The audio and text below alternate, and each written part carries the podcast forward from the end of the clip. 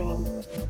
Schon vor fast 40 Jahren stellte Friedhof Bergmann die Frage, was willst du wirklich, wirklich, ins Zentrum von New Work. Er mahnte, Arbeit vom Lohnsystem zu entkoppeln und plädierte für eine Hightech-Selbstversorgung.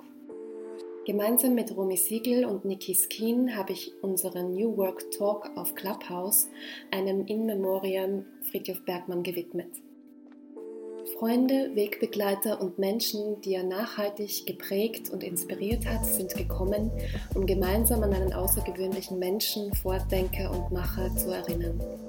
Wir möchten diesen besonderen New Work Talk gerne als Podcast-Folge mit euch teilen und freuen uns, wenn ihr Friedhof Bergmann so ein Stück näher kommt.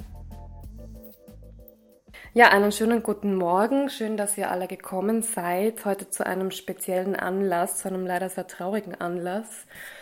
Und zwar ist ähm, heute vor jetzt acht Tagen am Pfingstenmontag ja Friedhof Bergmann, der Begründer von New Work, leider verstorben im Alter von 91 Jahren. Ähm, ja, also ich dachte mir, dass, das, ähm, ja, dass wir unsere Plattform eben auch nutzen können, um Menschen zusammenzubringen, die er sehr inspiriert hat, ähm, vielleicht auch ähm, dazu ähm, inspiriert hat, ihre Arbeit anders zu machen, anders zu gestalten. Ähm, ja, also ich glaube, Friedhof Bergmann war für uns alle eine große Inspirationsquelle, war sicher auch ein Mutmacher und ein Antreiber und vielleicht eben auch der Grund, dass wir das tun, was wir heute tun. Und für so manchen war er eben auch ein Freund. Und ähm, ja, das äh, Besondere an Friedhof Bergmann ist ja nicht nur, dass er ein Visionär der Arbeitswelt war sondern, und ein Philosoph, sondern eben auch ein unermüdlicher Macher und Praktiker, ähm, was ja Philosophen sonst nicht so an sich haben, möglicherweise. Und ähm, ja, ich freue mich sehr, dass ihr alle da seid, auch gemeinsam mit meinen Co-Hosts Romy Siegel und Niki Skin. Ähm, und dass wir heute uns auch ein bisschen austauschen können, beziehungsweise vor allem ähm, ihm auch Danke sagen können gemeinsam und vielleicht auch die eine oder andere Erfahrung mit ihm auch austauschen können, die ihr sicher ähm, gemacht habt, wenn ihr ihn persönlich getroffen habt. Ich selber habe ihn leider nicht persönlich kennengelernt. Ich habe ihn auf der NWX 2017 in Berlin gesehen. Aber ich habe vor über 20 Jahren als junge Studentin das erste Mal von ihm gehört und von äh, seiner Idee des Hightech Self-Providing und damit auch von seiner Idee des 3D-Druckers. Und ich kann mich noch erinnern, in meiner Clique haben wir darüber diskutiert und wir haben es mit einem ein bisschen darüber gelächelt, was das jetzt, äh, wie das jetzt sein soll mit einem 3D-Drucker, wie das gehen soll. Aber wir haben auch gesagt, irgendwann wird der Zeitpunkt kommen, wo das möglich sein wird. Und ja, wir waren sehr beeindruckt von dieser, von diesen, von dieser visionären, von diesen visionären Ideen einfach. Und Friedhof Bergmann äh, habe ich es zu verdanken, dass ich mein kleines Magazin gegründet habe vor vier Jahren und mich selbstständig gemacht habe. Also das hätte ich ohne ihn auf gar keinen Fall gemacht. Ich ich wäre nie so geprägt worden. Und ja, deswegen freue ich mich sehr, dass, äh, dass ihr auch alle äh, euch so spontan Zeit genommen habt und dass wir jetzt auch äh, gemeinsam ähm, ja, so ein In Memoriam auch gestalten können.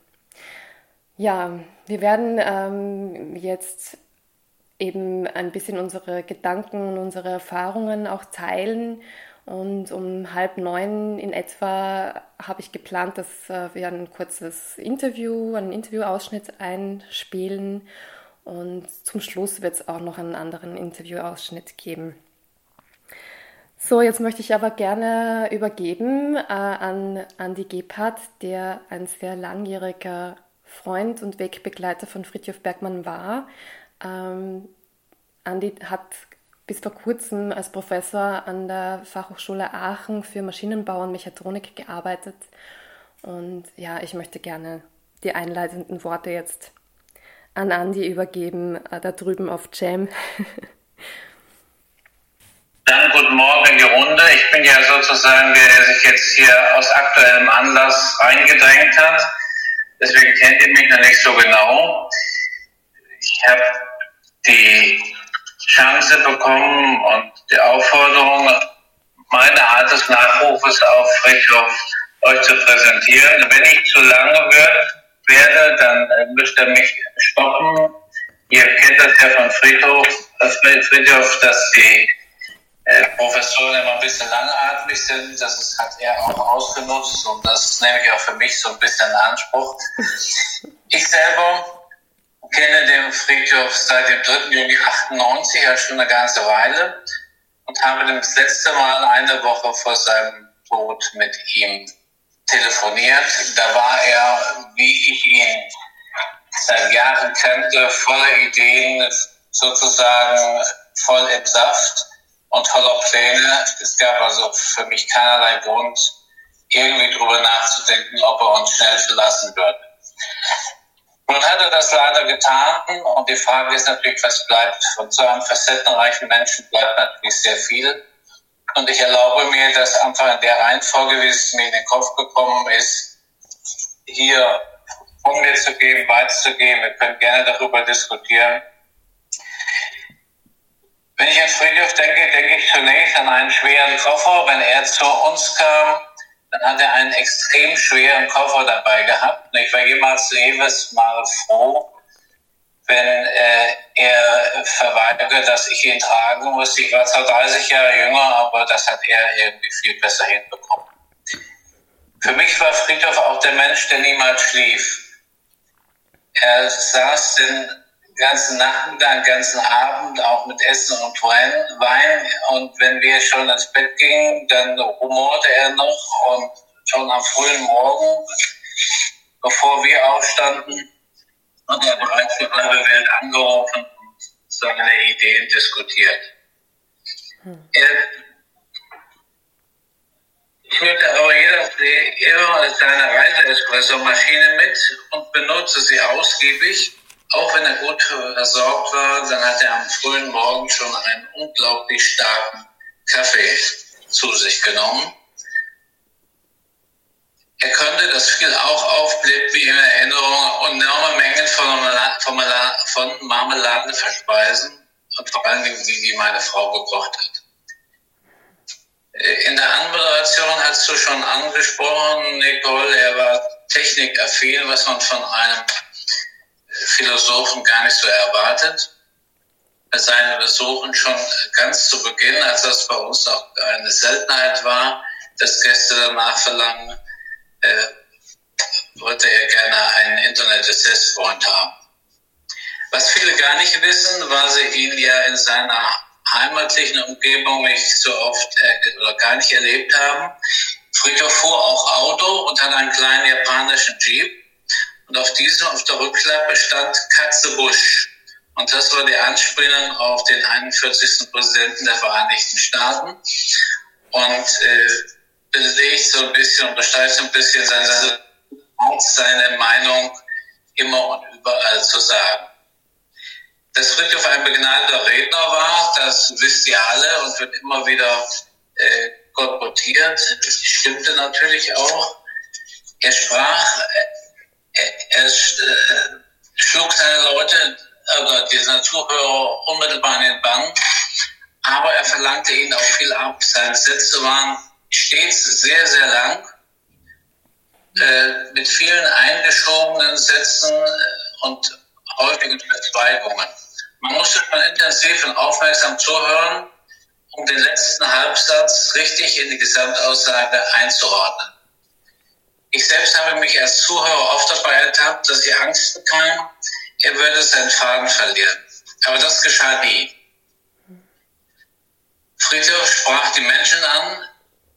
Er sprach daher für jedermann verständlich, nicht verschraubt, wie man sich einen Philosophen vorstellt, in einem, auf einem volksnahen Sprachniveau, Kraft, Kraftaufdrücke suchte man bei ihm vergeblich. Er versteckte sich auch nie hinter Worthülsen und versuchte nie auf diese Weise Eindruck zu schinden. An seiner Sprache und an seinem Auftreten lag kein Dünkel, aber ab und zu ein wenig Extravaganz. Und da trat vielleicht zutage, dass er einmal Schauspieler werden wollte. Verwickelte man ihn in ein philosophisches Thema, so versank sein Diskussionspartner unversehens in einer Flut von Informationen aus denen diese nur wirklich profundes Wissen oder eine Kapitulation befreien konnte. Er lag sein Diskussionspartner bei der Versuchung der Koketterie auf der Basis philosophischer Halbbildung, war dies für diesen stets mit einer krachenden Niederlage verbunden. Dann konnte der sonst immer freundliche und zukommende Friedhof auch keine, kannte er keine Form der Höflichkeit mehr, sondern konfrontierte seinen Gegenüber brutal mit Tatsachen und Fakten. Friedhoff war sehr aktiv auch in der Jugendarbeit. Da war auch eine Art Therapeut. Und so kam es, dass er nach dem Anschlag auf dem 11. September 2001 auf das World Trade Center von der Stadt New York engagiert wurde, um zu helfen, vagabundierende Gruppen von Jugendlichen im Zaun zu halten. Auf die erstaunte Frage meiner Frau und mir, was er denn mit denen gemacht hätte, sagte er, ich habe ihnen Geschichten erzählt. Wer Friedhof kannte, glaubt das sofort. Sein beliebtestes Stilmittel war die, die sogenannte Anapher, die mehrfache Wiederholung eines Wortes. Am bekanntesten ist sein wirklich, wirklich wollen. Damit verleih, verlieh er seinen Reden stets diesen besonderen Ausdruck und die verstärkende eindringliche Wirkung. Ich habe Friedhof nie böse oder aggressiv erlebt, aber zornig. Zornig konnte er werden, wenn er Ignoranten gegenüber saß. Auch Fundamentalisten und Dogmatiker aller Art konnten ihn sehr schnell sehr zornig machen. Zorn war aber auch eines seiner Stilmittel. Er konnte inmitten eines Vortrags plötzlich laut werden und dann mit donnernder Stimme fortfahren und seinen Standpunkt bekräftigen. Friedhof war in erstaunlich hohem Maße, wir sprachen es schon an, Techniker er, es war aber nicht, er war es aber nicht um der Technik willen, sondern um seiner Vision willen. Deshalb nennen wir ihn besser einen Praktiker. Für seine Projekt- und Gesprächspartner war dies häufig eine Überraschung. Erwarten Sie doch einen Philosophen. Und für die meisten, für die meisten Menschen ist ein Praktiker das Gegenteil von einem Philosophen. Die Kohl sprach das schon an. Obwohl die meisten auch leider nicht so genau wissen, was ein Philosoph eigentlich ist. Technik war für Friedhof Mittel zum Zweck, ein Mittel um sein Hauptanliegen, die Bekämpfung der Armut zu unterstützen. Friedhof wusste, was Armut und zumindest, oder zumindest Entbehrung bedeutet. Er hatte doch jahrelang der Selbstversorgung auf dem Land zugebracht und mit Perioden ohne oder eher geringem Wohlstand gelebt. Die Würdigung seiner Aktivitäten und Projekte darf aber die Sicht nicht darauf verstellen, dass Friedhof vor allem und ganz Philosoph und Hochschullehrer war. Friedhof sieht die Hegelsche Entscheidungsfreiheit grundsätzlich als missverstanden an und propagiert stattdessen Handlungsfreiheit. Er ersetzt also die Freiheit des Einzelnen zu entscheiden durch die Freiheit des Einzelnen zu handeln. Und er, er erwartet, dass jeder diese Freiheit auch in Anspruch nimmt. Das führte ihn schließlich zur nächsten Stufe seiner Mission, dem Hightech Self-Providing, also zur Selbstversorgung der Menschen mit Produkten, die bis dato, die, die bis dato von diesen nicht selbst hergestellt werden konnten. Er erkannte bereits nach der Erfindung 1900 in den 1980er Jahren das Potenzial der additiven Technologie oder des Additive Manufacturing, das zunächst als Rapid Prototyping in die Welt gekommen war und heute als 3D-Drucken hervorgefeiert. Die Technologie würde es möglich machen, dass normale Menschen, die nicht Handwerker oder Technik und schon gar keine Ingenieure waren, komplexe Gegenstände aus unterschiedlichen Materialien selbst herstellen. Diese Technologie würde, so seine Erwartung, dass die Erwerbsarbeit, wie sie bis dato bekannt war, revolutionieren. Sie würde, sie würde Sie und Ihre Weiterentwicklung, die aktuell mit exponentieller Geschwindigkeit verläuft, werden neue Formen der Arbeit ermöglichen und hätten das Potenzial, die bekannten Nachteile zu vermeiden. Das war vorhin unser Thema. Obwohl Kosten für einfache 3D-Drucker enorm gesunken sind und diese bereits beim Discounter angeboten werden, ging die objektiv äußerst rasch verlaufende Entwicklung dem stets ungeduldigen Friedhof viel zu langsam. ist entstanden zwar an vielen Stellen der Welt, vor allem in den USA, in der Republik, Bundesrepublik und, der Österreich, und in Österreich Zentren für neue Arbeit, in denen Febber und Radiduke auch immer zum Inventar gehörten. Friedrichs permanenter wacher, äh, Friedrichs permanent wacher Geist flog aber stets voraus. Die Entwicklung folgte, stetig, aber für seine revolutionären Ideen zu langsam. Friedhof war natürlich klar, dass seine New Work-Initiative kein exklusiver Nutzer dieser Technologie sein würde, dass auch die traditionellen Formen der Arbeit sie einsetzen und adaptieren würden und dass sie versuchen würden, neue Ansätze, wie, seinen, wie seine aufgrund ihrer finanziellen Stärke auf Abstand zu halten. Aber er sah darin die Brücke zwischen seinen theoretisch bekundeten und den bisher praktisch umgesetzten Ideen und ihrer weiter Entwicklung zum Wohl der Menschen, insbesondere zum Wohl der Armen. Seine Träume werden letztlich wahr werden, doch er wird es nicht mehr erleben. Wir hatten anfangs gefragt, was bleibt.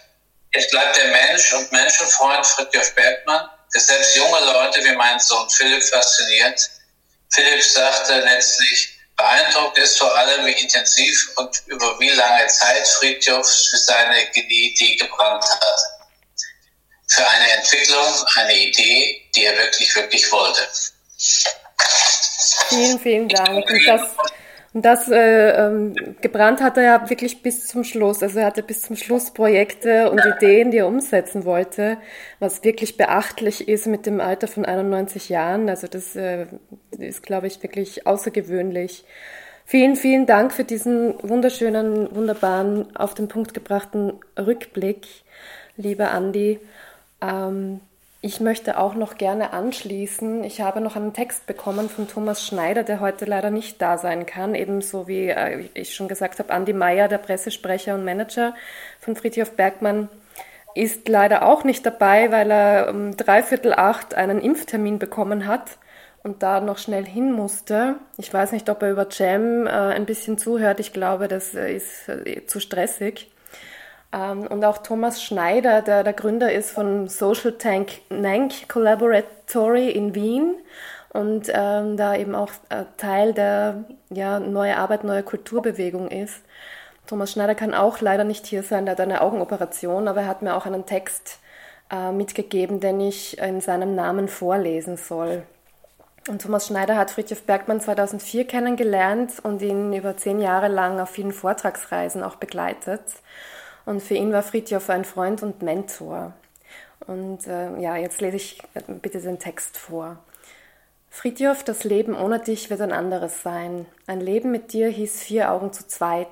Es war die Art, wie du die Welt gesehen hast, die mich auf diesen weisen, starken Mann aufmerksam gemacht hat. Es war deine Liebe zu den Menschen, die meine Freundschaft begründet hat. Es war die Art, wie du das Stärken und das Nähren in den Mittelpunkt gestellt hast wofür ich dich geliebt habe. Es ist ein Raum für dich bereits in mir und ich werde ihn mit dir bewohnen. Also sehr rührender Text von Thomas Schneider. Jetzt äh, würde ich gerne an die Romy übergeben, die mit ähm, Friedhof Bergmann auch viele Gespräche geführt hat, auch in Ann Arbor ähm, zu Besuch war. Romy, du bist ja unser äh, quasi Co-Host auch hier vom New Work Talk und ja, vielleicht magst du einfach kurz erzählen, wie deine Begegnungen mit Friedhof waren und wie, wie er dich auch geprägt und vielleicht auch äh, bestärkt und beeinflusst hat.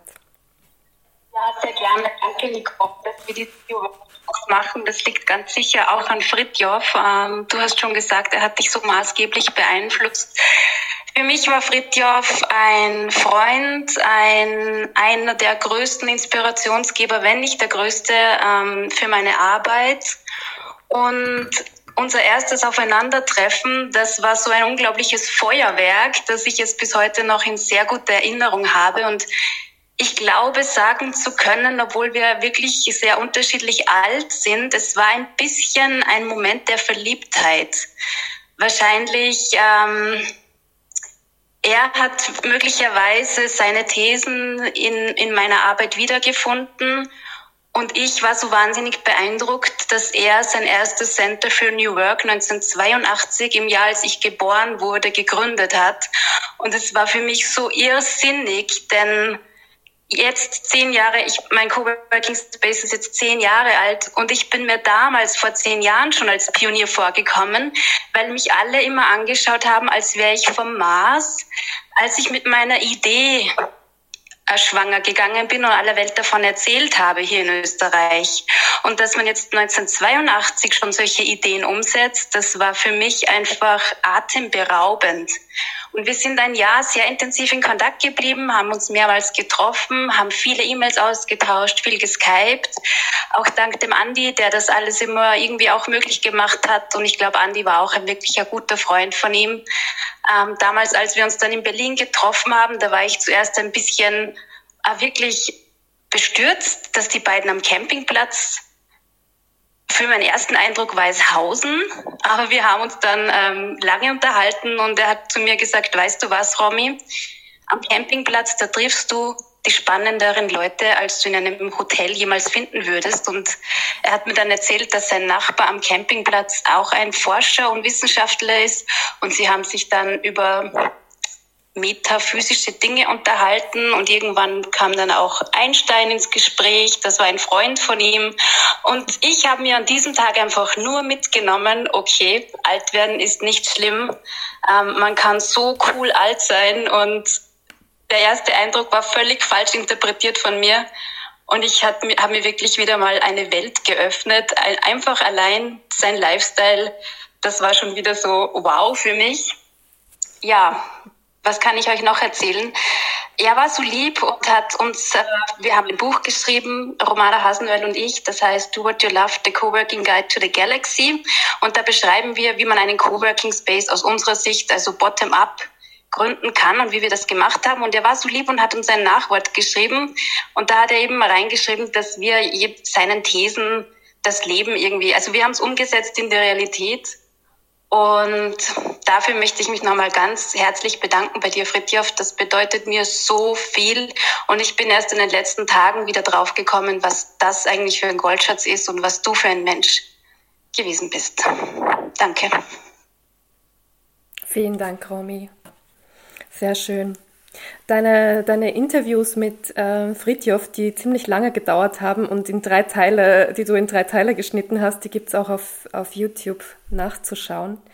Sehr, sehr ähm, lustig auch zwischendurch und, und ähm, besonders, finde ich. Also ihr hattet, das merkt man auch, einen besonderen Draht zueinander und habt auch am Anfang, glaube ich, sogar ein bisschen geflirtet, kommt mir vor. Also das war ähm, einfach ein, eine sehr schöne, positive Stimmung auch. Und deswegen ist es auch sehr nett, das anzuhören, äh, abgesehen jetzt natürlich von dem Inhaltlichen. Ich würde jetzt gerne die Julia äh, zu Wort kommen lassen. Die Julia von Winterfade von Soulworks äh, muss nämlich um 8.30 Uhr, glaube ich, wieder weg. Wenn, wenn du gerne was ähm, sagen möchtest, Julia, vielleicht auch zu Fritjof, würde mich das sehr freuen. Guten Morgen. Ja, guten Morgen, Nicole. Und äh, danke sehr, dass ich auch dabei sein kann kann, wie schön ähm, eure Worte, auch Romy, Andi, ähm, zuzuhören und äh, wirklich viel mehr Nähe wieder äh, zu bekommen zu diesen wunderbaren Menschen. Also ich, meine Geschichte ist wirklich sehr kurz in dem Sinne, dass es auch wirklich nur eine kurze Begegnung war, aber mit großer, also im Grunde könnte man fast sagen, ich saß da wie ein kleines Mädchen, die endlich ihren Rockstar kennengelernt hat. Denn ähm, als ich Soulworks gegründet habe, waren für mich ähm, ja, war es für mich einfach, äh, man muss schon fast da sagen, und ich sehe auch hier Markus Fied äh, in der Runde, ähm, ja, so, so, so, so fast missionarisch wirklich die Arbeit neu gestalten zu wollen. Ähm, inzwischen sind wir ja einige Jahre weitergekommen und äh, so viele von uns bewegen, Arbeit äh, in eine neue Form zu bringen. Und für mich stand immer die Menschlichkeit und die Sinnhaftigkeit im Vordergrund. Und als ich dann wirklich recht spät, muss ich sagen, äh, auf Friedhof Bergmann dann gekommen bin, äh, 2015, dann äh, wusste ich, das ist, das ist mein Vorbild. Da muss ich ähm, äh, viel mehr von erfahren und lesen und ähm, ja, hatte aber keine Nähe zu ihm, bis eben zu diesem einen Tag 2017 äh, in Berlin, auch bei der New Work Experience-Konferenz ähm, und es war einfach der Zufall, dass wir beide in der Speaker Lounge saßen, beziehungsweise ich saß da. Er kam ähm, und wurde sozusagen dort abgesetzt und ich weiß, äh, seine Begleitung musste noch etwas organisieren und so saßen wir also zu zweit in diesem Raum und ähm, ja, wie ich es ähm, auch schon äh, beschrieben habe, ich, ich fasste wirklich Almut und dachte, boah, mein Rockstar, der sitzt mir jetzt hier quasi gegenüber, Julia, mach den Mund auf und sprech ihn an. Und ähm, dann habe ich das auch tatsächlich getan und war wirklich sehr, sehr ähm, berührt von, ähm, von der Offenheit im Sinne von überhaupt mit so, äh, könnte man fast sagen, so No-Name äh, zu, äh, zu, reden und ähm, mit absoluter Selbstverständlichkeit sich ähm, ja, äh, mir seine Zeit zu geben. Und ähm, ja, und da in einer ich fand, äh, zumindest vielleicht waren das nur diese, diese kurze Zeit, ich glaube vielleicht 10, 15 Minuten ähm, mit einer Wahnsinnshöflichkeit und äh, was ich so für ein Wort äh, mit, mit ihm assoziiere, ist Anständigkeit. Äh, und Anstand ist so ein wunderbarer Wert, der, der eigentlich gar nicht mehr so präsent ist und fast so ein altes Wort, was, äh, was für mich zumindest in dieser Begegnung so offensichtlich war. Und natürlich dann auch mit Wärme und Echtheit einfach äh, und eine, ja, ein, ein, ein Wunsch, mich zu verstehen, auch in meiner Arbeit und dann auch das zu ermutigen und auch ähm, nochmals zu unterstreichen, wie wertvoll es ist, jeder Einzelne von uns, jeder Einzelne von uns, ähm, wirklich in diese Richtung zu schielen. Und dafür war ich einfach so unfassbar dankbar, quasi diese Bestätigung.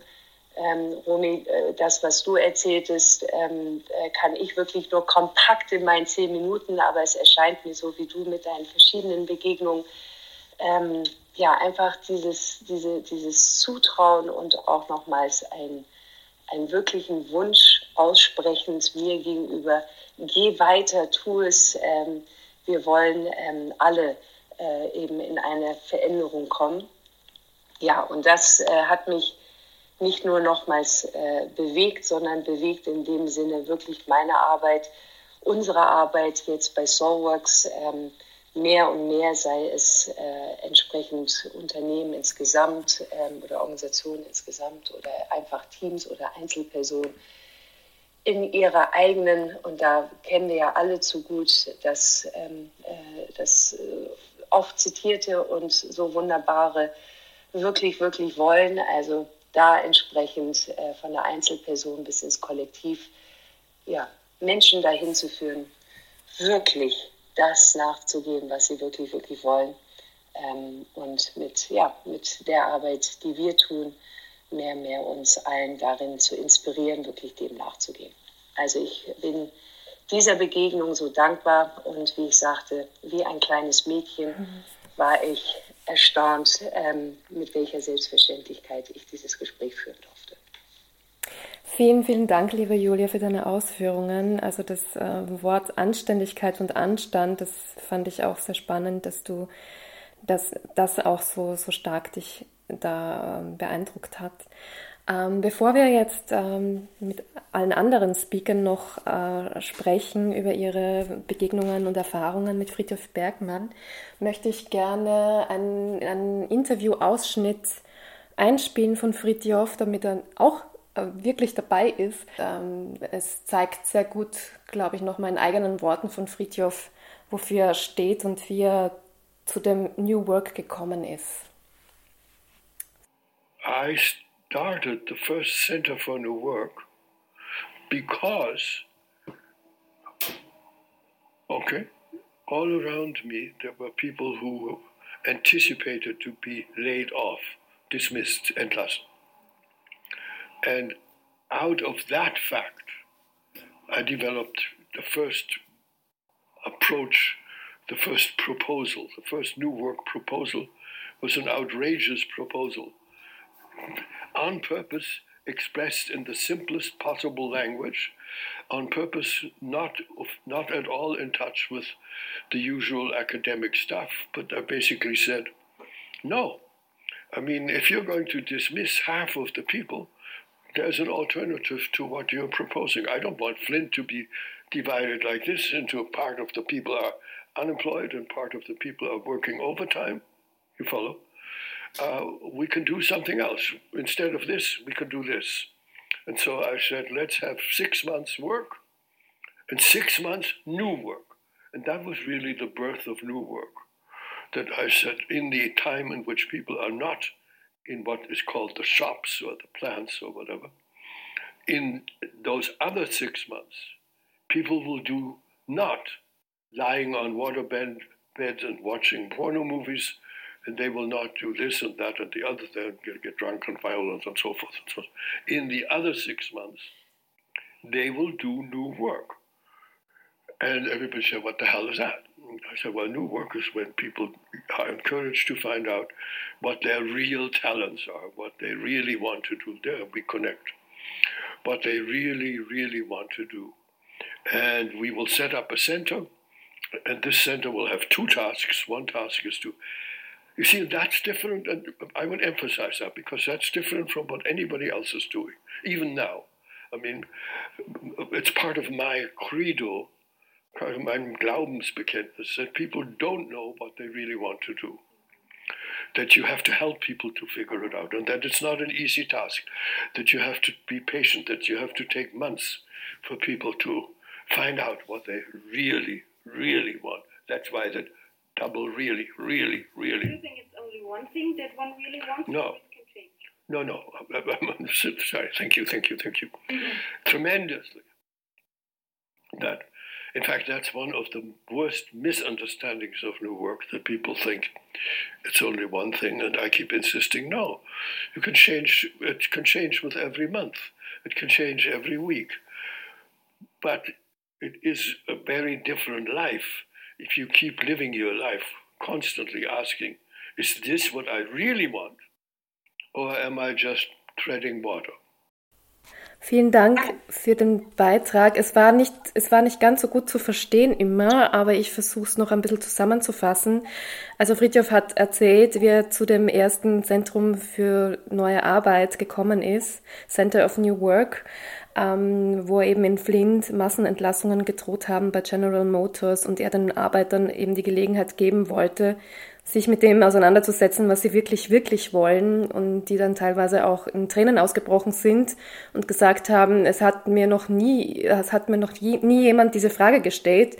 Alle sagen nur, was du tun sollst und machen musst, aber niemand stellt diese Frage.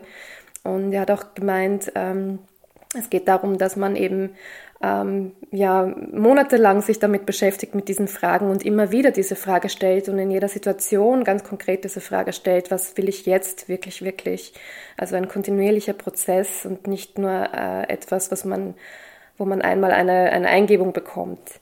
Und äh, jemand, der diesen Weg jetzt ganz, ganz konkret weiterführt, nämlich ähm, indem er auch ein Zentrum für neue Arbeit in Berlin gegründet hat, ähm, ist Stefan Friedrich Becker. Ich würde dich gerne zu Wort kommen lassen, weil du auch wirklich äh, ganz nah an Friedhof Bergmann dran bist und, und mit dem Zentrum für neue Arbeit gemeinsam mit Leonie Müller da auch diesen Weg ähm, weiterführen wirst und das auch schon tust. Frederik, bitte. Ähm, Im Grunde ist das ja schon dann die Einleitung, wie es dazu gekommen ist, dass wir auch ein Zentrum für neue Arbeit gegründet haben. Ähm, zumal ich ehrlicherweise sagen kann, wirklich, dass ich vor drei, vier Jahren, inzwischen vier Jahren, genau äh, 2017, äh, als man an mich getreten ist mit der Bitte, ich solle ein Buch über New Work schreiben, überhaupt nichts über ihn und seine Arbeit wusste, bis auf das er tatsächlich derjenige war, der diesen Begriff äh, zum ersten Mal so richtig geprägt und überhaupt erdacht hat. Und ähm, spannenderweise war er so in meiner Blase, weil ich bin ja äh, eher äh, beruflich aufgewachsen in diesem agilen Umfeld, äh, hat er ja gar keine Rolle gespielt, weil das ist ja irgendwie so eine Parallelwelt auch wenn das ganz oft mit New Work gleichgesetzt wird, ähm, hat es ja eigentlich erst einmal herzlich wenig damit zu tun. Und insofern kannte ich auch gar nichts so über ihn. Und dann musste ich erst einmal recherchieren, äh, bin dann halt über äh, Menschen gestoßen, halt auch äh, wie Markus, die dazu halt auch mal was geschrieben haben oder ähm, die Videos dann auch natürlich von Fritjof und, und natürlich dann auch über seine Vorträge und Interviews. Und dann äh, stellte ich eigentlich erst fest, dass es auch eine große Relevanz für mich persönlich hat, äh, dieser Arbeit auch zu folgen und auch quasi noch weiter da reinzusteigen und zu gucken, ah, wunderbar, was kann das sozusagen eigentlich mit meiner eigenen Arbeit tun? Denn äh, mein persönliches Anliegen war schon immer gewesen, äh, eine politische Veränderung auch herbeizuführen. Also einen Systemwechsel mit anzustoßen zum Beispiel und, und vor allen Dingen äh, den Bereich ähm, der Bildung nochmal zu revolutionieren.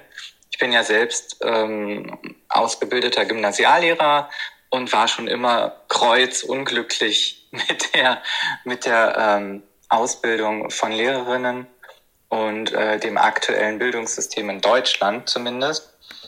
Und, und wenn man vielleicht jetzt mit Blick auf Fritjof äh, darüber länger nachdenkt, dann fällt einem auf, auch jetzt vielleicht auch, was tun denn Eltern dafür, wie Kinder begleitet werden oder wie begleiten eigentlich die eigenen Eltern einen ins Berufsleben oder danach, stelle ich halt immer wieder fest, wir tun es eigentlich überhaupt nicht.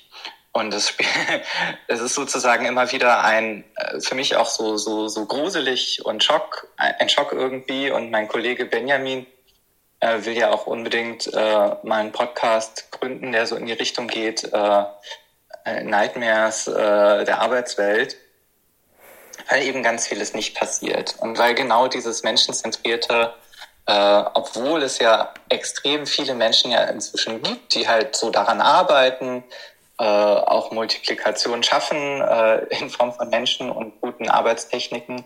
Und trotzdem ist es so, dass immer wieder, wenn ich irgendwo eine Organisation kennenlerne oder besuche, stelle ich halt fest, ganz viel wird nicht gemacht, ganz viel passiert einfach nicht und Menschen sind sich auch in, an Schulen und Universitäten immer noch überhaupt nicht diesem Prozess bewusst, äh, was bedeutet eigentlich mein eigenes persönliches Leben äh, mit Blick auf, wie ich und was ich arbeite. Und da bin ich halt stets eben auf der Suche gewesen und deswegen war für mich persönlich dann Fritjof so eine Art so, ach Gott, da hat sich tatsächlich endlich mal jemand Gedanken gemacht. Und äh, nachdem wir dann ewig recherchiert haben und den Eindruck hatten, da gibt es nicht ganz so viele Quellen, da gibt es nicht ganz so viele aktive Zentren, äh, selber eins zu gründen. Und erstmal halt der einfache halber in Berlin. Inzwischen ähm, gibt es uns jetzt ein Jahr und wir haben natürlich, sage ich mal, von den Konzepten, äh, die er vorstellt in seinen Werken, ähm, sage ich mal, vielleicht zu 15 Prozent Dinge umgesetzt. Und es fehlen noch 85 Prozent, falls wir überhaupt jemals dahin kommen. Aber der Punkt ist, wir wollten halt anfangen. Äh, wir wollen aktiv auch andere Zentren unterstützen, auch gerade das erste Zentrum, äh, was in Saarbrücken sich möglicherweise gründen möchte, äh, im eigenen Aufbau und wollen auch hier wieder ja, Multiplikation schaffen oder überhaupt mal eine Anlaufstelle, weil das war so unser Problem. Denn wir haben das alle, glaube ich, gelernt. Äh, man kann zu Fritjof den Kontakt herstellen, aber es dauerte seine Weile, äh, um mit dem Kernteam in Kontakt zu kommen. Und das ist natürlich nicht für jeden, jede Frau und jeden Mann äh, so, so der einfachste Weg. Einfacher wäre es ja, wenn es einfach eine Anlaufstelle gäbe, wie so ein Zentrum. Und deswegen haben wir das dann einfach mal in die Hand genommen, dass man sich überhaupt mal irgendwo melden kann, das auch findet, wenn man bei Google das eingibt. Und wir dann natürlich auch versuchen, den Menschen in irgendeiner Form zu helfen. Und wenn wir nur den Kontakt herstellen zu all diesen Menschen, die hier sind gerade äh, und sich auch für ihn und das Thema und New Work äh, wahrhaftig äh, interessieren, so dass wir sagen können, ja, guck, lies doch mal in dem äh, Buch nach oder äh, schreib doch mal auf LinkedIn die und die Person an, können wir jetzt da sozusagen wenigstens, fungieren wir so ein bisschen als ehrenamtliche äh, New Work Auskunft, würde ich das jetzt erstmal übersetzen. Das ist aber wunderbar, dass du das sagst, weil ähm, ich glaube schon, dass es Interesse gibt, äh, solche Zentren auch zu gründen und das weiter voranzutreiben. Und äh, ja, dann nehmen wir das gerne auch auf, dass ihr da jetzt die Anlaufstelle auch seid. Das ist äh, sehr hilfreich, glaube ich. Machen das gerne und gleichzeitig ist natürlich auch immer der Aufruf, und das ist jetzt für uns persönlich dann auch dieser Schock gewesen, mhm. äh, weil wir ja kurz davor standen, mit ihm zu sprechen. Äh, dank Andy, der vorhin ja auch ähm, die ersten Worte da geäußert hatte mit seinem Nachruf, äh, war ja die letzte Aussage gewesen, äh, dass Fritjof meinte, ja, natürlich, er hat sein ganzes Leben lang Zeit und freut sich auf uns. Und ähm, dann ist es quasi nicht passiert. Und damit steigt ja umso mehr die Verantwortung, äh, jetzt ohne ihn äh, quasi oder ohne seinen Rückhalt, sage ich mal, und, und sein, sein Rückgrat und seine Kenntnisse, ähm, den Weg jetzt trotzdem aber eben alleine weitergehen zu müssen. Ähm, wir hatten uns ein wenig Entlastung erhofft durch weitere Gespräche mit ihm sozusagen mm, und sein, seinem Wissen und seiner Herangehensweise. Jetzt müssen wir das quasi mit Hilfe von all, allen, die hier vielleicht sind und äh, noch in unserem Netzwerk mhm. alleine bestreiten.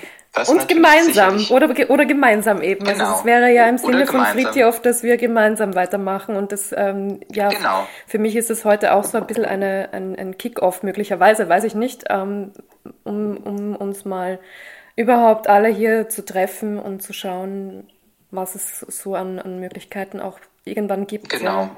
Danke, Fried, Frederik, auf jeden Fall, ähm, dass ihr das macht, auch, dass ihr dieses Zentrum gegründet habt. Dann würde ich gerne bitten, den Nils, Nils Schnell, vielleicht ein paar Worte auch zu sagen zu Friedhof Bergmann. Du hast ja auch immer wieder Kontakt gehabt und auch ähm, davon erfahren, eben ähm, von seinem Tod. Guten Morgen auch von meiner Seite. Ja, vielen lieben Dank schon mal bisher für die total tollen und wertschätzenden Einblicke. Ja, wir hatten das große Glück, meine Frau Anna und ich, äh, dass wir nochmal in den letzten Wochen mit ihm intensiv gesprochen haben. Also eine Woche vor seinem Tod, äh, als seinen allerletzten Satz, den er quasi jemals zu uns gesagt hat, meinte so, I'm full of energy. Äh, das fanden wir gerade auch im Nachhinein natürlich nochmal irgendwie sehr berührend. Ähm, mich hat vor allen Dingen fasziniert bei ihm immer wieder, wie er gesagt hat, dieses ganze Denken um neue Arbeit sollte halt nichts Elitäres sollte kein Privileg sein, sondern eigentlich für alle Menschen möglich sein. Das fand ich einfach einen ganz, ganz tollen Ansatz, äh, weil wir in unseren gemeinsamen Gesprächen eben auch festgestellt haben, dass wir natürlich sehr schnell dann immer in unserer Bubble über New Work nachdenken. Und ähm, das ist was, das hat er uns aber nochmal ganz, ganz dick hinter die Ohren quasi geschrieben. Ähm, und das werde ich, glaube ich, auch tatsächlich nie vergessen. Äh, uns hat er tatsächlich auch inspiriert, äh, eben wirklich auch nochmal selber zu schauen, wie wird eben modernes Arbeiten und New Work weltweit gelebt. Ich würde jetzt gerne äh, noch das Wort an Markus übergeben, der jetzt, äh, glaube ich, gerade in der Toskana sitzt und auf Urlaub ist. Vielen Dank, dass du trotzdem da bist, Markus. Ja, kein Problem, mache ich gern. Guten Morgen. Ähm, spannende Gedanken. Ich möchte äh, nur zwei ganz kurze vielleicht hinzufügen, einen persönlichen und einen eher philosophischen. Also beim Friedhof war es ja so, dass das Werk und die Person eigentlich ähm, ganz stark zusammengehören. Also bevor er Philosophieprofessor geworden ist, hat er ja auch ganz viel gemacht, von wollte Schauspieler werden, Tellerwäscher, Preisboxer und so weiter. Und äh, da habe ich mir äh, erlaubt, mich in ihm so ein bisschen wiederzuerkennen, weil ich war nämlich auch so ein personaler Albtraum. Also ich war Therapeut, äh, Jeansverkäufer, äh, ähm, äh, Profimusiker und irgendwann bin ich da gelandet, wo ich gelandet bin und habe mir irgendwann gedacht, naja, ähm, bist du doch nicht so der Verlierer der Arbeitsgesellschaft, weil du so viel probierst, weil du auf dem Weg bist nach der Arbeit, die du wirklich, wirklich willst, äh, sondern da gab es schon Leute vor dir, äh, die genauso drauf waren und die auch noch was Gutes draus gemacht haben. Also ich habe mich da so ein bisschen in ihm erkannt. Das war so, so eine kleine persönliche Verbundenheit, die fand ich sehr, sehr gut.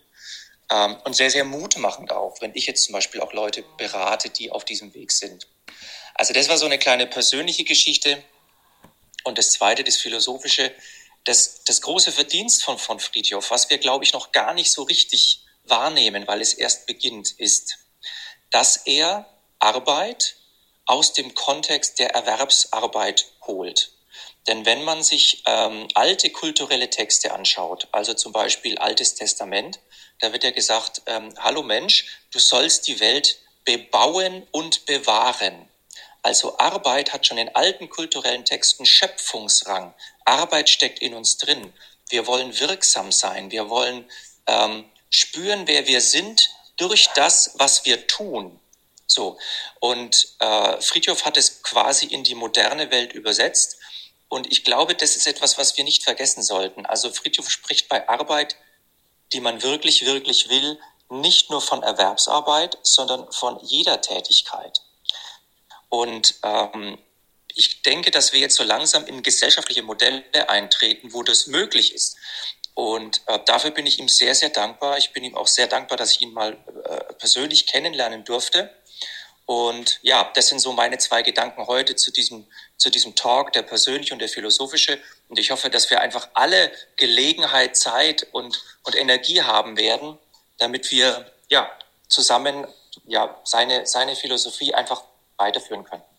Vielen Dank, Markus, auch, dass du das nochmal äh, betont hast und ergänzt hast, dass er eben äh, dafür auch steht, dass man die Erwerbsarbeit, äh, also den Lohn und die Arbeit quasi entkoppelt voneinander und Arbeit eben mehrdimensional auch sieht, nämlich als sinngebend und auch in Richtung Selbstversorgung. Und jetzt würde ich gerne ähm, weitergeben an, an Max Neufeind. Ähm, freut mich sehr, dass du noch ganz spontan auch dazu gekommen bist. Ähm, er ist Arbeitsmarktexperte, berät, hat das äh, Bundesarbeitsministerium in Deutschland auch beraten zum Thema neue Arbeit ähm, und ist jetzt ähm, für das Finanzministerium auch Berater. Und Max, du hast ja Friedhof auch ähm, interviewt im Rahmen der NWX, war das, glaube ich. Vielleicht magst du auch ein bisschen dazu erzählen. Ja, super gerne. Äh, guten Morgen in die Runde. Vielen Dank für die, für die Einladung. Ähm, bei mir war es so, dass ich mich äh, mit dem, was Friedrich Bergmann geschrieben hat, äh, schon, schon lange beschäftigt habe, äh, auch in meiner Promotion, so in dem, was ich wissenschaftlich gemacht habe. Und ähm, dann bin ich gefragt worden, ob ich bei der NWX 2018 äh, ein äh, Gespräch mit ihm mache und das war remote.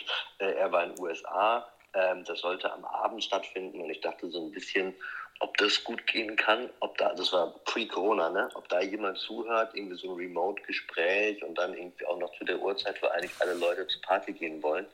Und ähm, die Abmachung, die wir hatten, war, glaube ich, so, so eine Stunde reden oder so. Ähm, am Ende sind es, glaube ich, irgendwie deutlich über, über zwei, fast drei Stunden äh, geworden und ähm, die Leute blieben irgendwie alle auch da, blieben auch da sitzen und wollten sich weiter unterhalten und ähm, das hat mich damals sehr, sehr beeindruckt, weil das für mich eigentlich zwei sehr unterschiedliche Welten waren. Das ist, glaube ich, auch so der Hauptpunkt, den ich machen möchte. Ne? Also wofür ich Friedhof und sein Werk immer geschätzt habe, ist, wie viele von euch das gerade auch gesagt haben, da probiert jemand zum ersten Mal ähm, eine praktische Alternative zu formulieren zum bestehenden System, wie Arbeit organisiert ist, ganz konkret und äh, scheut sich auch nicht davor, äh, das sozusagen in Lebensrealität umzusetzen. Und auf der anderen Seite eine New Work Experience, ähm, wo es natürlich primär erstmal darum geht, dass Leute, die in ganz klassischen Arbeitsverhältnissen sind, mit bestimmten Dingen unzufrieden sind, sich kleinere Sinnfragen stellen und irgendwie auf der Suche nach Antwort sind. Ähm, und dass er, das war glaube ich so die erste Erkenntnis, total bereit ist, sich darauf einzulassen, dass er sich nicht zu fein dafür ist, ähm, auch erstmal diese Debatte, diesen Diskurs ähm, zu suchen, ähm, weil ich meine, ihr alle kennt das schöne, das schöne Quote von ihm, ähm, neue Arbeit ist nicht nur äh, alte Arbeit mit einem Minirock. Und natürlich könnte man sagen, dass ganz viel von dem, was momentan unter New Work firmiert äh, in, in, in großen Unternehmen, natürlich schon ein Stück weit das ist. Natürlich ist es alte Arbeit mit Minirock. Ähm, aber dass er für sich entschieden hat, ähm, das ist doch der richtige Weg, auch hier anzusetzen, wo jetzt normal Bewegung ist und nicht äh, darauf zu warten, bis irgendjemand sagt, hey, du hast doch mal was aufgeschrieben und das setzen wir jetzt eins zu eins zu, vielleicht weil er auch wusste, dass das nie, nie kommen wird. Ähm, das führt mich so ein bisschen zu dem zweiten Punkt, was mich an ihm total fasziniert hat. Auch so die Bereitschaft eigentlich äh, über ein ganzes äh, intellektuelles Leben an einer Idee zu arbeiten und auch so ein bisschen darauf zu warten, bis die Zeit für die eigene Idee gekommen ist. Ähm, ich fand es damals sehr bewegend. Immer wenn ich mit ihm gesprochen habe oder ihn gesehen habe, ähm, sozusagen, wie er davon auch angerührt war, dass die Ideen, die er formuliert hat, jetzt so breite Aufmerksamkeit bekommen, auf so einen fruchtbaren Boden fallen. Ähm, aber auch null verbittert, dass das irgendwie bis in die 70er, 80er Jahre seines eigenen Lebens äh, gedauert hat. Ähm, das fand ich, das fand ich sehr, sehr, sehr, sehr faszinierend an ihm. Und vielleicht einen dritten Punkt, den ein paar von euch schon angesprochen haben, ist das Thema Technologiebejahung. Ich finde, das ist unglaublich wichtig, weil gerade in Deutschland der Diskurs vorher war sehr immer so, entweder man ist in dem Camp, Technologie nimmt uns die Arbeit weg, wir wollen damit nichts zu tun haben, oder man war so sehr, äh, das, was Elon Musk erfindet, ist ganz toll und das brauchen wir jetzt auch hier. Und sozusagen mhm. das, das Ambivalente, ähm, was ja im Technologieeinsatz steckt äh, und sich immer anzugucken, welche Freiheitspotenziale für den Menschen stecken eigentlich im Technologieeinsatz und das ganz konsequent immer wieder durchzudeklinieren. Ähm, ich glaube, das war, das war was Besonderes äh, von ihm. Und womit ich schließen möchte, ist, ähm, ich glaube, wir machen Friedjof das größte Geschenk, äh, wenn wir ein Stück weit auch an der Radikalität seiner Gedanken ähm, festhalten. Und es ist ja gerade gesagt worden, sozusagen auch die politische Dimension. Es gibt eine ganz starke politische Dimension. Es geht nicht nur darum, dass jeder sein eigenes Arbeitsleben ein bisschen erträglicher macht. Es geht nicht nur darum, dass wir sozusagen in den bestehenden Arbeitsverhältnissen ein kleines bisschen Freiheit hineinlassen, sondern es geht schon auch um den großen Wurf. Es geht schon auch darum, wie kann eigentlich eine gute Arbeitsgesellschaft aussehen, die auf der Selbstbestimmung des Einzelnen, äh, dem Einsatz von Technologie ähm, und ganz humanistischen Vorstellungen davon, was eigentlich ein gutes Leben ausmacht, ähm, aufbaut. Und ich glaube, so wie ich ihn verstanden und gelesen habe, das ist das, worum es, worum es ihm eigentlich ging. Für mich war er ein großer, großer Humanist. Und ähm, naja, ich glaube sozusagen der Auftrag an, an uns alle ist, diese Gedanken weiterzutragen an unterschiedlichen Fronten in unterschiedlicher Form. Ähm, genau, soweit von mir. Vielen, vielen Dank für deine Ausführungen, Max. Ich glaube, das ist auch sehr, sehr wichtig, ähm, das auch in Bezug zu setzen zu, der, zu den heutigen Entwicklungen in der Technologie und auch in der Politik. Vielen Dank dafür. Ähm, als äh, letzten Gast würde ich jetzt noch bitten, bevor wir noch eine kurze Interview, ähm, ein, ein kurzes Interview mit äh, Friedhof Bergmann äh, einspielen, ist Franz Nara da. Franz hat, glaube ich, die Romy zu Friedhof gebracht. Vielleicht magst du ein bisschen erzählen, was, was so dein, deine Verbindung zu Friedhof Bergmann ist. Also ich habe den Friedhof Bergmann äh, 2005 bei Peter Fleißner kennengelernt und äh, er war für mich eigentlich immer ein Mythos, dem ich nachgejagt bin, schon seit den 90er Jahren. Äh, ich habe da gehört, dass es jemand gibt, der wirklich Menschen in eine völlig neue soziale Beziehung reinbringt, äh, in eine bedürfnisorientierte Beziehung, in eine gestaltungsorientierte Beziehung. Also äh, für mich war der Fritjof immer jemand, der so auch von der mythischen Seite, der den Menschen nicht nur äh, kleine äh, Befreiungsschritte äh, zugestanden hat, sondern äh, der Mythos war, ach, beim Hightech Self-Providing bauen sich die Menschen ihre eigenen Hochhäuser. Nicht? Also diese, diese äh, vielleicht auch ein bisschen überzogenen Erwartungen haben mich dann zu Fritjof geführt. Und äh, ich war dann sehr, sehr beeindruckt, dass, dass wir uns auf Anhieb gut verstanden haben. Ich habe halt immer gesagt, die Arbeit braucht auch Arbeitsmittel. Äh, und äh, es geht nicht nur um einzelne Produkte, es geht um das sich gegenseitig ergänzen, es geht um Netzwerke, Flüsse, Lebensumgebungen, die man gemeinsam herstellt. Und da hat Fritjof einmal was Wunderschönes gesagt und vielleicht kennt ihr auch dieses Zitat alle, wir müssen alle Bauern werden. Also das ist auch ein bisschen ein Anklang an das, was Markus gerade gesagt hat. Äh, Fritjof hat äh, äh die Idee, äh, die ich versuche in die Welt zu tragen, dass wir wieder mehr in ländlichen Räumen, in Dörfern wohnen können, uns mit der Natur verbinden und trotzdem alle Annehmlichkeiten des Urbanen äh, äh, mit, mitnehmen können, die hat er auch für sehr sympathisch befunden und ich würde mich freuen, wenn wir auch gemeinsam daran arbeiten können. Äh, das jetzt nur so als, als, als letzte Bemerkung. Vielen lieben Dank, lieber Franz. Ich glaube, das ist auch ein, ein sehr, sehr wichtiger Punkt. Das Thema Gemeinschaft und Community und gemeinsam Mehrwert schaffen. Und ich glaube, dass man da am Land sehr, sehr viel Potenzial hat oder dass wir äh, am Land sehr viel Potenzial auch hätten, da einiges äh, weiterzumachen im Sinne von Fritjof. Vielen Dank. Vielleicht darf ich, vielleicht mhm. darf ich noch eine ganz kurze Bemerkung, weil ich ganz, ganz, wie soll ich sagen, positiv erschüttert bin. Ich habe gestern äh, den Social Report der Vereinten Nationen 2021 gefunden.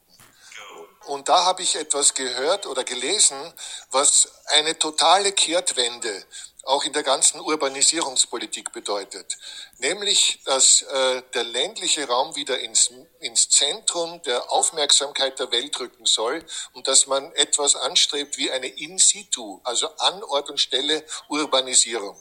Und ich glaube, alle diese Gedanken gehen auch auf Fritjof zurück und der Maulwurf der Geschichte hat sich einfach jetzt wirklich hochgewühlt. Danke. Mhm. Vielen Dank, vielen Dank. So, wir kommen jetzt zum Schluss. Ein bisschen haben wir überzogen, aber ich glaube, das ist in Ordnung. Ähm, ich möchte mich bei allen schon mal bedanken, die teilgenommen haben, die mitdiskutiert haben und, und ihre Erfahrungen geteilt haben. Vielen, vielen Dank, dass ihr euch die Zeit genommen habt.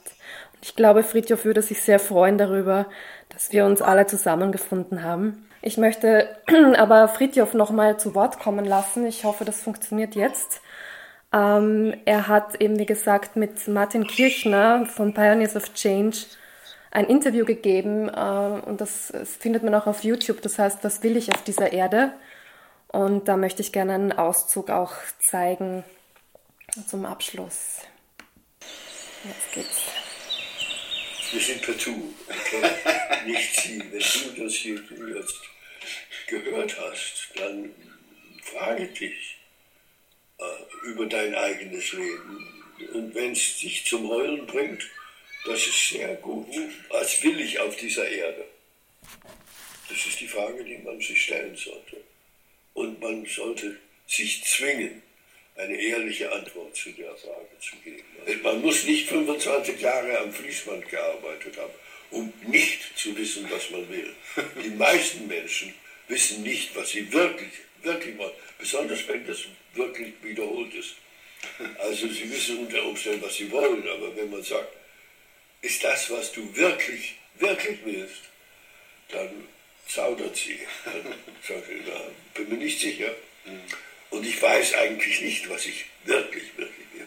Aber irgendwo im Hinterkopf ist der Gedanke, da ist schon etwas. Aber was ist es? Ja, und was empfiehlst du Menschen, die jetzt das vielleicht hören, sehen äh, und und sich auch fragen, okay, und was ist es bei mir, was ich wirklich, wirklich will? Wie komme ich drauf? Und es hat sich schnell herausgestellt, dass das Wissen von dem, was man wirklich, wirklich will, da braucht man andere Menschen. Das kann man sehr schwer alleine machen. Hermeditieren. Ja, genau. Wenn wir zusammen sind, wenn wir gemeinschaftlich darüber reden, wenn wir uns austauschen, dann kommt zutage, was wir eigentlich wirklich wollen. Und da war eben das Gemeinschaftliche und das war auch, was du eben gefragt hast. Also daraus ergab sich der Gedanke einer anderen Kultur.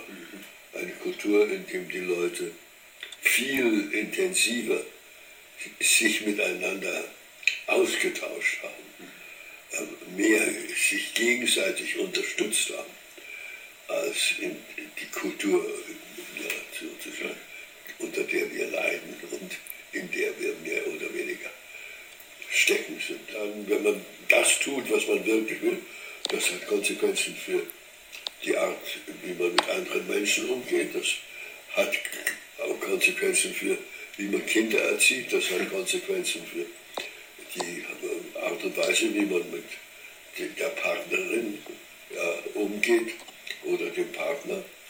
Äh, also äh, aus diesem wirklich, wirklich Wollen. Das hat dazu geführt, dass im Grunde genommen alles andere in Frage gestellt wurde. Ja, also das ähm, zeigt, finde ich, nochmal ganz schön, dass diese Frage, was ich wirklich, wirklich will, sich auf das gesamte Leben und auf das gesamte Umfeld auswirkt und eben nicht nur auf die Arbeit, aber eben auch. Und ich glaube, diese Frage, wenn wir uns diese Frage einfach noch einmal verinnerlichen und wir alle das auch weitertragen, diesen Gedanken, wie wichtig diese Frage auch ist für die eigene Lebensgestaltung und für eine selbstbestimmte Lebensführung, dann glaube ich, können wir ganz viel Positives gestalten und viel positiven Einfluss auch auf die Gesellschaft haben gemeinsam. Also das ist auch das, was ich sehr stark mitnehme und auch so ein bisschen als Mission noch einmal stärker mitnehmen möchte, als, als, als ich es bisher schon umgesetzt habe. Ja, also ich hoffe, ähm, es, es war für euch auch so berührend und so schön und, und ähm, wichtig wie für mich, hier zusammenzukommen.